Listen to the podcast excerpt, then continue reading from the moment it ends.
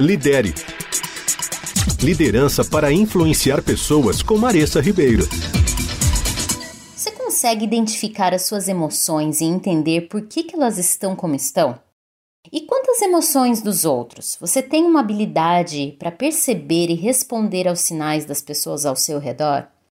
Aqueles com alta inteligência emocional reconhecem prontamente seus sentimentos, gerenciam e autorregulam suas reações e constroem assim interações positivas com as pessoas do seu time. Quando você está estressado, irritado ou sobrecarregado, como você costuma reagir? Você entra em pânico, sente ansiedade e nervosismo? Ou você consegue se acalmar, respirar profundamente e praticar algumas técnicas de autocontrole? Essas diferentes reações fazem parte do que a gente chama de inteligência emocional, e existem algumas técnicas para te ajudar a aprender essa habilidade. Dentro da inteligência emocional e dessa habilidade de controlar as nossas reações, nós temos três principais elementos: autoconhecimento, autorregulação e automotivação. Em colunas anteriores eu já falei bastante de autoconhecimento e eu convido você a ir lá e dar uma olhadinha nesse conteúdo. Então hoje eu vou me focar um pouquinho mais no segundo elemento, que é a autorregulação. O que é a autorregulação? Se você já resistiu a uma explosão de raiva ou se manteve fiel aos seus valores durante extremos emocionais, então você estava demonstrando autorregulação emocional. A autorregulação também é conhecida como autocontrole ou autodisciplina, que é a capacidade de controlar essas reações e comportamentos, e ela pode ser composta ou ela é composta de cinco principais elementos. Eu vou falar um pouquinho de cada um deles. O primeiro é o autocontrole. É quão bem você gerencia as emoções perturbadoras, controla o seu comportamento e mantém impulsos sob controle. Aqueles com alto autocontrole são racionais e equilibrados. Eles comunicam suas mensagens de forma clara e criam um ambiente de trabalho equilibrado e estável.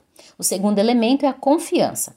Quando você tem habilidade de regular o seu comportamento emocional, é mais provável que haja de maneira mais consistente e de acordo com seus valores. Para sua equipe, isso faz de você alguém confiável que não se submete a comportamentos imprevisíveis. Você é alguém em quem as pessoas podem confiar, independentemente dos gatilhos emocionais que possam surgir. O terceiro elemento é a responsabilidade. É o quão disciplinado e responsável você é.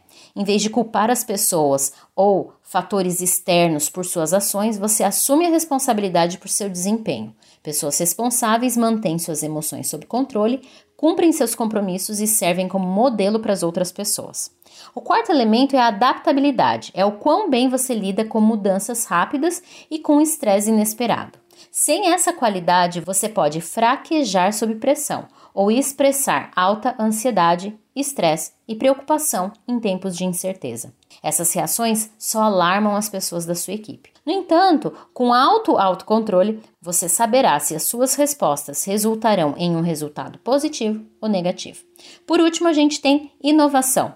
Com a autorregulação, você é mais propenso a ver os desafios como oportunidades e você então está aberto a novas ideias. Em vez de se envolver em um problema ou desanimar durante períodos de turbulência, você vai dar um passo atrás para pensar de forma criativa e encontrar novas ideias. Interessante, né? Com base nisso que eu falei, a minha pergunta para você é: você consegue observar essa habilidade de autorregulação em si mesmo?